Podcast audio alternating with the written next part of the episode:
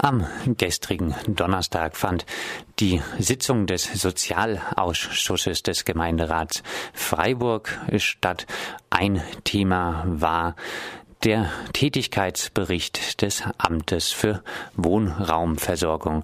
Radio Dreieckland war natürlich vor Ort. Tätigkeitsbericht des Amtes für Wohnraumversorgung. Was gab es da zu hören? Ja, das Amt für Wohnraumversorgung ist eigentlich überall dort zuständig, wo in Freiburg Wohnung dringend benötigt wird.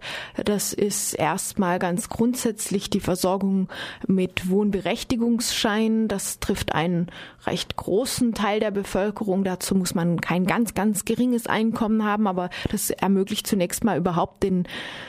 äh, Zugang zu geförderten Wohnraum, dann die Notfallkartei für Menschen, die akut dringend eine Wohnung suchen, und zwar eine bezahlbare Wohnung, ähm, Wohnheime für Wohnungslose, Wohnheime für Flüchtlinge, äh, Wohnheime für Menschen, die gar keine Unterkunft gefunden haben, also zum Beispiel das Wohnheim für obdachlose Familien in der Wiesenthalstraße oder das für wohnungslose Männer in der Schwarzwaldstraße. Das sind so die Aufgaben Gebiete des Amts für Wohnraumversorgung und es hat jetzt erstmals einen Tätigkeitsbericht äh, vorgestellt bis zum Jahr 2013. Der ist auch öffentlich zugänglich über die Seite der Stadt Freiburg und da sind einige Statistiken drin und ja, eine Selbstdarstellung und die Zahlen, die sind nicht allzu überraschend, die da vorgestellt werden. Viele davon haben wir auch bei Radio Dreieckland im Laufe der Zeit schon besprochen. Zum Beispiel ist es schon lang klar gewesen, dass in der Zukunft viele städtische Wohnungen aus der Sozialbindung fallen werden.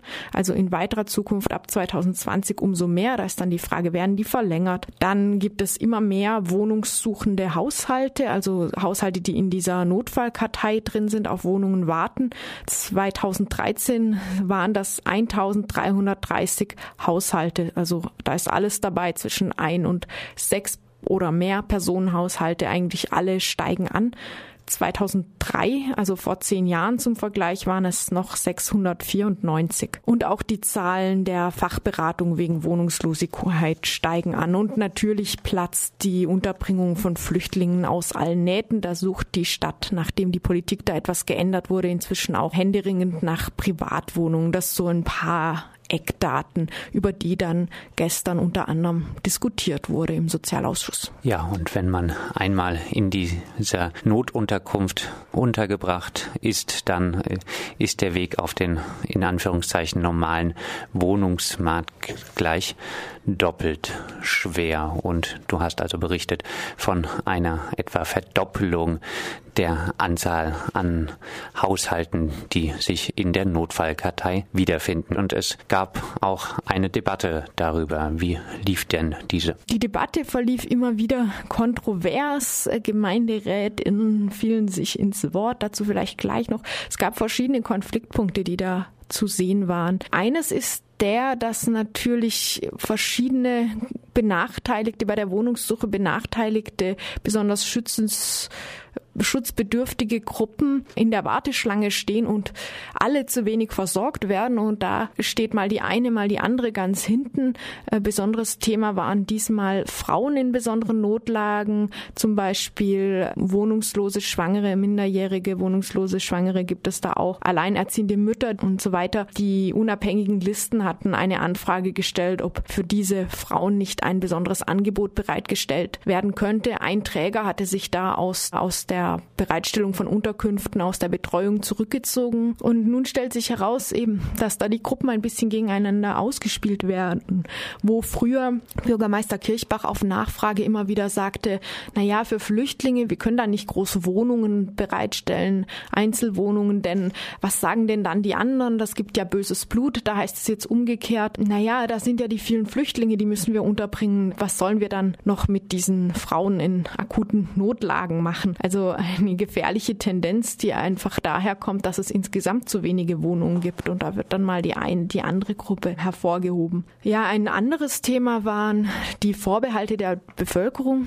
Die angesprochene Gruppe der Flüchtlinge treffen sie oft, aber auch überhaupt Leute, die Bedarf an geförderten Wohnraum haben. Das wurde mehrfach bestätigt in der Diskussion, dass Anwohnerinnen sich dann Sorgen machen, wenn äh, da Sozialwohnungen in ihre Gegend gebaut werden sollen, was da für ein Pack auf sie zukommt, sozusagen. Naja, gegen diese Vorurteile will die Stadt offensichtlich nicht ganz offensiv vorgehen, sondern es wurde jetzt angedacht, einen Überblick über die Sozialdaten der Menschen mit Wohnberechtigungsschein noch zu veröffentlichen, aus dem hervorgeht, dass die Einkommen derer, die einen Wohnberechtigungsschein bekommen, gar nicht so gering sind. Also sprich, dann sind die ja auch nicht so schlimm. Ob Bildungstitel da auch noch veröffentlicht werden können, ist noch nicht ganz klar. 50 bis 60 Prozent der Bevölkerung könnte von einem Wohnberechtigungsschein profitieren, meinte der Leiter des Amts für Wohnraumversorgung Hein.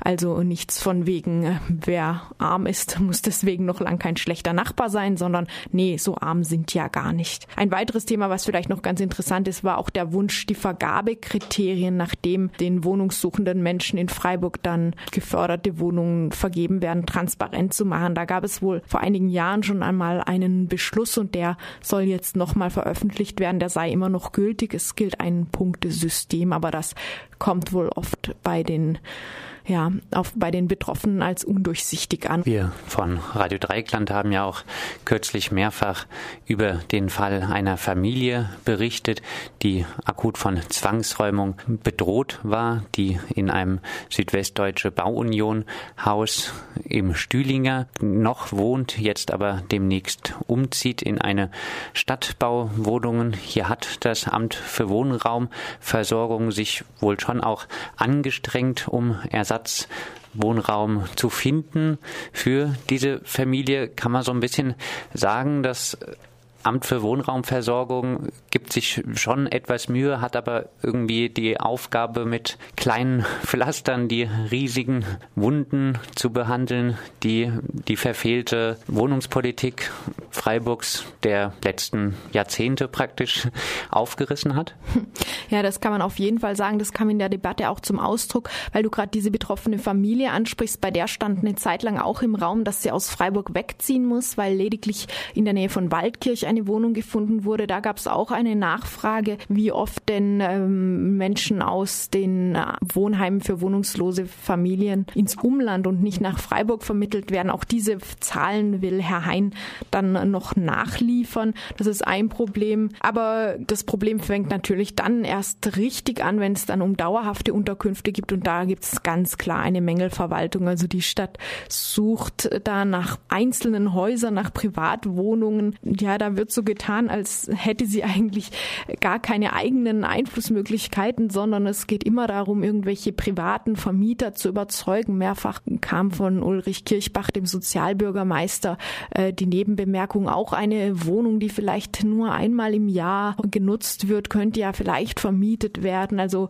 man liegt auf Knien vor den Privatvermietern. Es wurde über verschiedene leerstehende Pfarrhäuser diskutiert, die prinzipiell im Angebot wären, zum Beispiel bei dem Pfarrhaus der Maria-Hilf-Kirche. Das könnte genutzt werden, aber da sind noch baurechtliche Bestimmungen im Weg. Da wird also über jedes einzelne Haus diskutiert. Es ist eine echte Mangelverwaltung und es kam dann auch die Nachfrage, der Aufruf der Stadt im Amtsblatt nach privaten Wohnungsangeboten, wie erfolgreich der denn gewesen sei. Und da musste dann auch Ulrich von Kirchbach zugeben, dass das noch kein voller Erfolg war. Es gab ganze sechs Angebote, davon wurden zwei zurückgezogen. Zwei kamen aus anderen Gründen nicht zustande und bei ganzen zwei Wohnungen werden jetzt Verträge unterschrieben. In näherer Zukunft, sagte dann Herr Hein vom Amt für Wohnraumversorgung, ist dann noch ein Haus, ein Hotel vielleicht ab Oktober im Gespräch und kleinere Wohnungen und ein angeblich sozial eingestellter Akteur der Wohnungswirtschaft hat sich gestern Vormittag noch im direkten Gespräch wohl aufgeschlossen gezeigt. Was da die Hauptprobleme sind, darüber gab es auch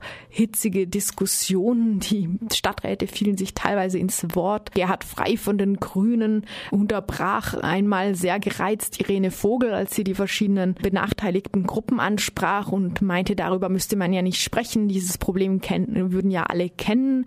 Da wäre aber nichts zu machen und er setzt eben eher auf Bauen und auf das städtische Bündnis für Wohnen, auf die Nutzung des Leerstands, wo wir aber gerade gesehen haben, da geht's ein Haus nach dem anderen voran und wenn man daran denkt, dass wie gesagt 1330 Menschen auch nur auf dieser Notfallkartei stehen, dann sind das wohl keine großen Sprünge. Weiterbauen und dann auch auf die soziale Durchmischung achten. Es kann nicht sein, dass in einem Quartier alle sozialen Problemfälle untergebracht werden, meinte Gerhard Frei, zum Beispiel mit Blick auf Weingarten, äh, sprich auch dort, wo bisher noch viele billige oder vor allem günstige Wohnungen sind, müssen doch auch ein paar teurere sein, damit da nicht nur die sozial Benachteiligten unter sich bleiben. Naja, ob das zur Leerung der Notfallkartei beiträgt, bleibt dahingestellt. Und dann kam auch noch mal gerade von seiner Seite das Objekt Goethestraße 2 ins Gespräch. Goethestraße 2 seit 2010, wenn ich das richtig im Kopf habe, leerstehend an der Kronbrücke, ein großes Gebäude im Besitz der Evangelischen Stiftung Schönau, schon